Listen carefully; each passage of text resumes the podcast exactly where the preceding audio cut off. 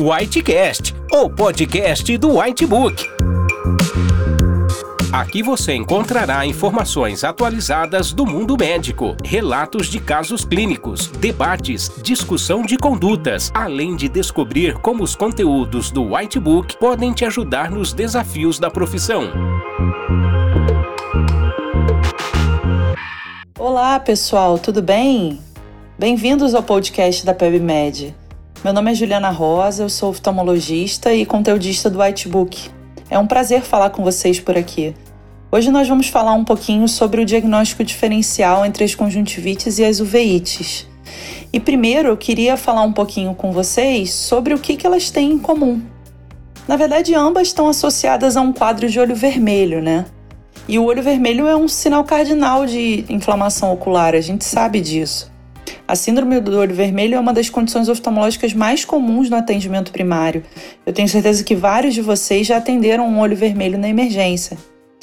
A conjuntivite, então, é, é um quadro de inflamação da conjuntiva, que é a superfície externa do olho, e ela pode estar associada a diversas causas. Então, a gente pode ter conjuntivite viral, a gente pode ter conjuntivite bacteriana, alérgica, química, até tóxica.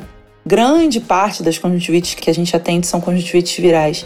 E elas geralmente se iniciam com um quadro de peremia ocular difusa, de folículos, e isso é bem interessante porque na biomicroscopia nós oftalmologistas conseguimos ver essa, essas estruturas com aumento, que são estruturas arredondadas, que referem a uma hiperplasia epitelial, na verdade, que tem um infiltrado linfocítico subepitelial.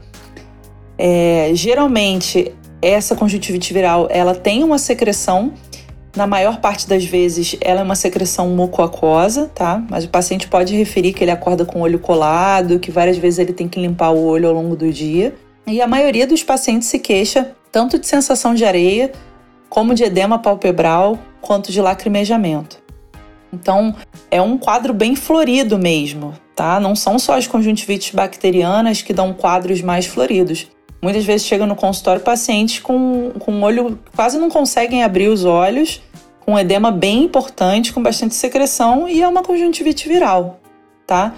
O que é interessante a gente lembrar é que é comum que esses pacientes eles tenham sintomas de faringite associada, né, o que a gente chama de febre faringoconjuntival relacionado ao adenovírus, e é comum também que eles tenham linfadenopatia pré-auricular, esse quadro é geralmente bilateral, mas ele pode se iniciar em um olho e depois começar no outro. Geralmente o segundo olho, ele tem um quadro mais brando do que o primeiro, tá? E aí a outra questão que é bastante interessante falar sobre a conjuntivite viral é sobre o tratamento, né? A grande maioria dos casos que a gente atende, como eu disse para vocês, é viral, nós não temos indicação de prescrever antibiótico na grande maioria dos casos que nós atendemos na emergência de quadros de olho vermelho, tá? Por esse motivo, porque a grande maioria é viral mesmo.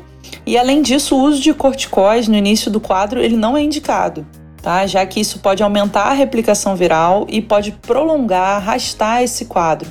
Então, os corticóides eles só são indicados nos quadros de complicação da conjuntivite, como nas pseudomembranas e no infiltrado adenoviral, que só aparecem depois da primeira semana de infecção, já que na verdade eles são quadros associados não ao vírus, mas à resposta imune, tá? Então, o quadro de conjuntivite viral, ele é um quadro autolimitado, que geralmente resolve em 7 a 10 dias, e a conduta envolve basicamente sintomáticos de orientação. Então, a gente geralmente prescreve lubrificantes oculares, compressa gelada e principalmente a gente precisa orientar esse paciente em relação à transmissão do vírus, tá? Já nas conjuntivites bacterianas, os sintomas que o paciente tem e os sinais são quase todos os mesmos, tá? Mas esse quadro ele pode ser um quadro mais proeminente, com uma secreção já mais para mucopurulenta, que se refaz mais facilmente. A linfadenopatia geralmente está ausente e o achado que a gente vê na biomicroscopia é um achado de papila, não mais de folículo, tá? As papilas conjuntivais são hiperplasias teciduais, numa estrutura que já existe na conjuntiva normal. Então, são formações que têm um vaso central e essas formações ficam comprimidas uma contra a outra, assim como se fosse um favo de mel. Então, a gente vê isso como se fosse uma pedrinha de calçamento, né? E, e o paciente às vezes se queixa bastante de incômodo, porque cada vez que ele pisca, na verdade, essa estrutura ela pode fazer com que ele sinta um incômodo importante, tá? Já os quadros alérgicos oculares, e isso aqui é bastante interessante da gente lembrar, nem toda conjuntivite é conjuntivite por microorganismo, né? Então a gente tem muitos pacientes com alergia ocular que são quadros em que a gente também encontra as papilas, que eu comentei agora no, nas conjuntivites bacterianas. E um dos achados principais, e aí é uma forma da gente é, diferenciar, né, é o prurido ocular. Então, geralmente a gente tem um paciente já com um quadro sistêmico de alergia, rinite, bronquite, que se apresenta com quadros de peremia, secreção, lacrimejamento, geralmente um edema palpebral bem importante. E muitas vezes esse quadro já é associado a alguma reativação do quadro alérgico sistêmico. Então o paciente fala que arrumou um armário, que estava muito empoeirado, que começou a coçar o nariz e às vezes começou a coçar o olho. Né? Então é muito clássico esses quadros acompanhados de alterações sistêmicas também. E aí, como é que eu vou diferenciar então esses quadros de conjuntivite dos quadros de uveite, né? O que, que é uveite? A uveite é um quadro de inflamação intraocular, não mais de inflamação da superfície como a conjuntivite.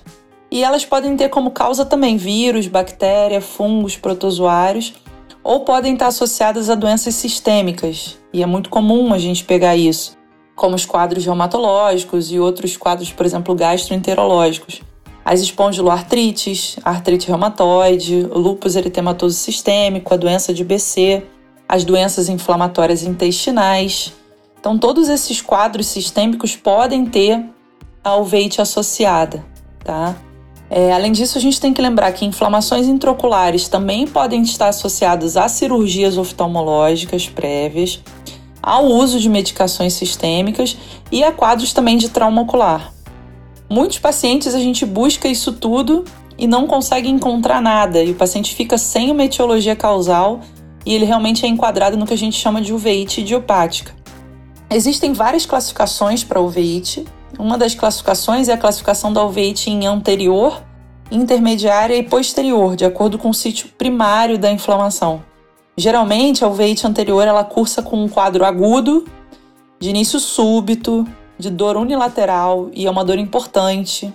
Fotofobia intensa, né, muito incômodo com a luz, lacrimejamento intenso, hiperemia ocular e, em alguns casos, um borramento visual importante. Pode haver fotofobia consensual, que é você ter dor no olho afetado quando a luz é direcionada para o outro olho. Então a gente vê que o quadro de uveíte, a gente não tem, por exemplo, a queixa de olho colado, a gente não tem a queixa de secreção. A gente tem queixa de um quadro mais súbito, mais agudo, com uma dor bastante presente, né? Geralmente na conjuntivite a gente sente um incômodo, a sensação de areia, né? Mas no, na alveite a gente sente dor. Então, o que, que faria a gente pensar bastante nesse quadro de uveite? Então, se o seu paciente ele tem uma doença sistêmica de base, ele pode ter um quadro de inflamação intraocular, isso pode estar associado a uma uveite. Se ele tem um quadro unilateral de olho vermelho, com início súbito de dor ocular importante. Se ele tem um quadro de hiperemia ocular, sem secreção, sem sensação de corpo estranho, sem acordar com o olho colado. Se ele tem uma hiperemia que já está há dias e não melhora e com dor importante. Se ele tem, por exemplo, um quadro de heterocromia de íris, o que, que é isso? Ele tem um olho de uma cor e o outro olho de outra esse quadro de heterocromia de íris ele pode estar associado a uma alteração que a gente chama de ciclite heterocrômica de Fuchs. Então é uma ciclite, é, um, é uma uveíte anterior. Tá? Então, todos esses quadros a gente precisa suspeitar que o nosso paciente possa ter uma uveíte. E a uveíte ela deve ser tratada prontamente pelo oftalmologista, tá? Se você gostaria de saber mais sobre esses temas, pesquisa no Whitebook. Nós temos temas de conjuntivite, conjuntivite viral, bacteriana, alérgica, uveites, síndrome do olho vermelho e esse diagnóstico diferencial, tá? E eu estou à disposição para qualquer dúvida. Até a próxima! Para mais conteúdos atualizados, acesse nossos podcasts no portal PebMed em pebmed.com.br.